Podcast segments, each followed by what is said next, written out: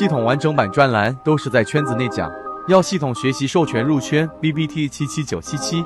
的分析啊，这节课相比之前要呃难一些，但是也算是最后的攻坚了。当你把整个呃我们说最具有实战意义的缠论里面的第一部分入门，就算是走完了。我们来看最后的这一个深入的一个分析。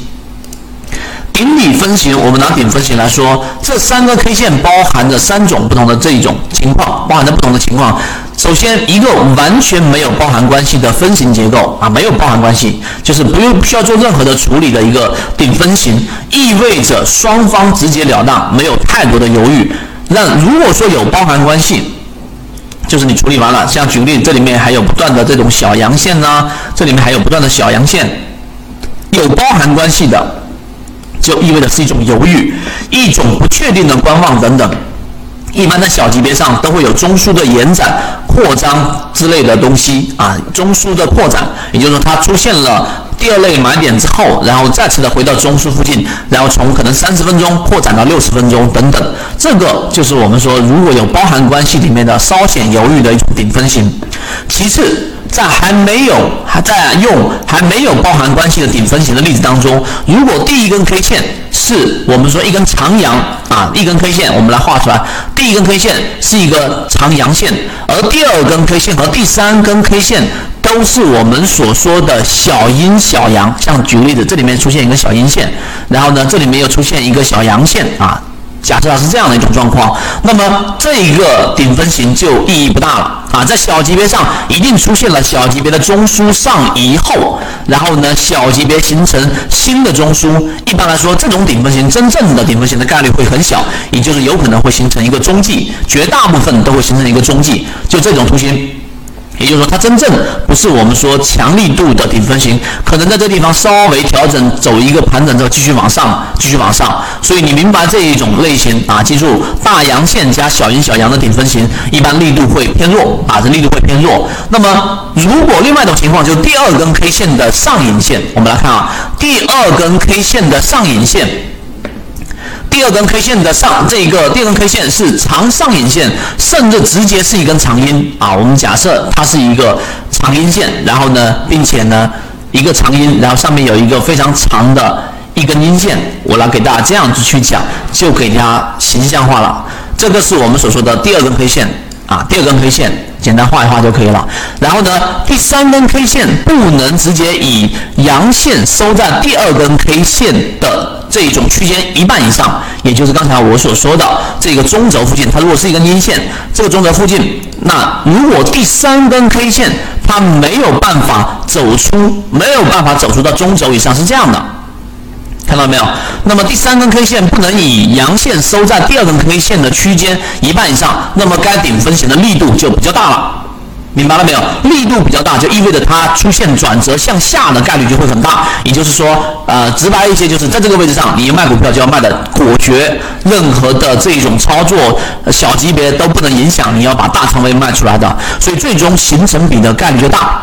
这是第二个知识点，是最具有实战的，明白了吗？所以当里面有一些包含关系的，这些包含关系直接把阳线以长阴吃掉，那么最坏的一种包含关系，其实就是刚才我们说的，没办法收上来的，都是以这种形态来构建的。这个是第二种我说的顶分型，力度最大了啊！顶分型就是要卖股票的，顶分型同理啊，顶分型同理，这个地方能理解。好，我们继续往上走，最后一种，最后一种。补充第三种情况，就如果第三根 K 线啊，我来给大家说第三种情况，如果第三根 K 线，第三种情况就第三根 K 线直接跌破第一根 K 线的，我们来看画第一根 K 线，第二根 K 线对吧？第三根 K 线直接跌破第一根 K 线的底，而且收不回中轴，我们画成绿色的，这个是它的这个低点嘛，对不对？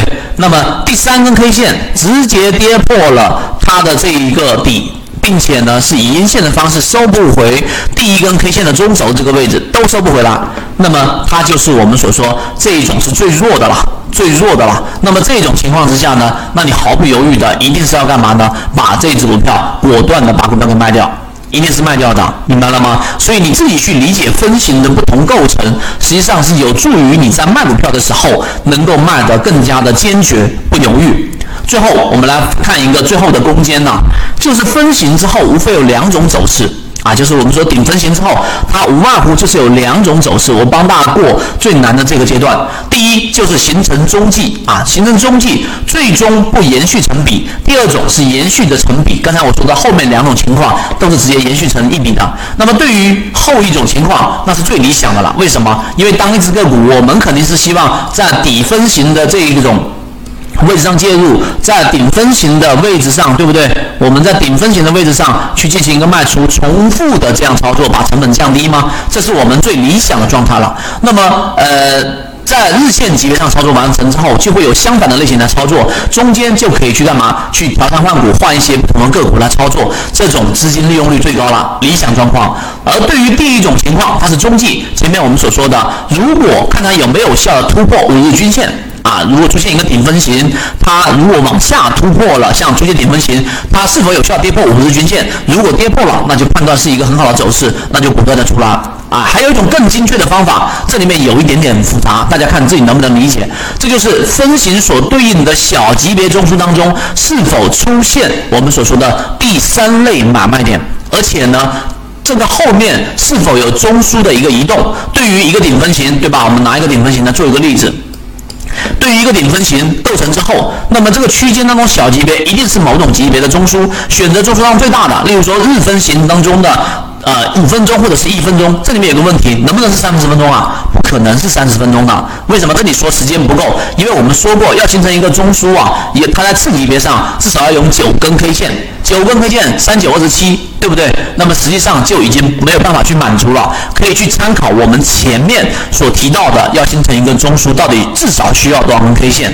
它时间上是不够的。如果五分钟啊，我们以五分钟或者一分钟上中枢出现了我们所说的第三类卖点，那么并且该卖点不形成中枢扩张，就是没有回到这个中枢，那么百分之百可以肯定，一定要出现日线的疲劳。我来这个地方，那这里面画了这个图，稍微。我把其他东西给去掉，我把其他东西给去掉。这里面我其实已经给大家画有图了，就这个地方，这是一个呃我们所说的这个五分钟的一个中枢，对吧？第二个中枢中间没有交集，然后它出现了第三类的卖点，这个卖点没有回到中枢，在这个位置上出现。举个例子，三十分钟啊，五分钟的这个第三类卖点出现了。五分钟的第三类卖点出现了，那么就要果决的把股票给卖掉了，百分之百肯定。所以这里面不出现比，最终就是我们刚说顶分型的一个破坏。这里面就要看第三类啊，第三那种情况呢，就另另外一种情况，它如果说回到。回到了这个中轴附近，那么就是第三类买点。那么这个时候我们就要进行一个回补啊。那我们这个地方复杂的地方，我不去给大家去延续了。就这个第三类啊，第三类卖点，它一旦出现了，你一定要果决的把股票给卖掉。所以如果我讲的这一段你都能理解了，基本上就算是缠论已经入门了。啊，最后，如果你能把中继给它区分出来，那么你的操作会有很大的一个进步。因为这种类型的话呢，它实际上是可以让你去进行一个回补的。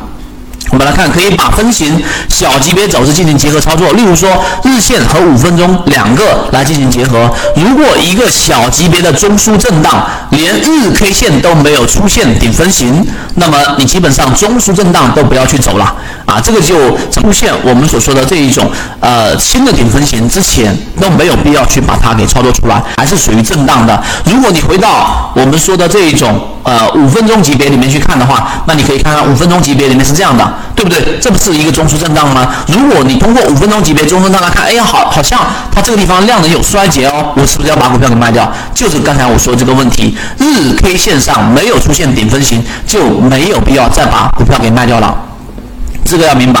然后最后这个地方我不去呃说太多了，那么我们要说的是什么呢？就是最后这个地方的补充。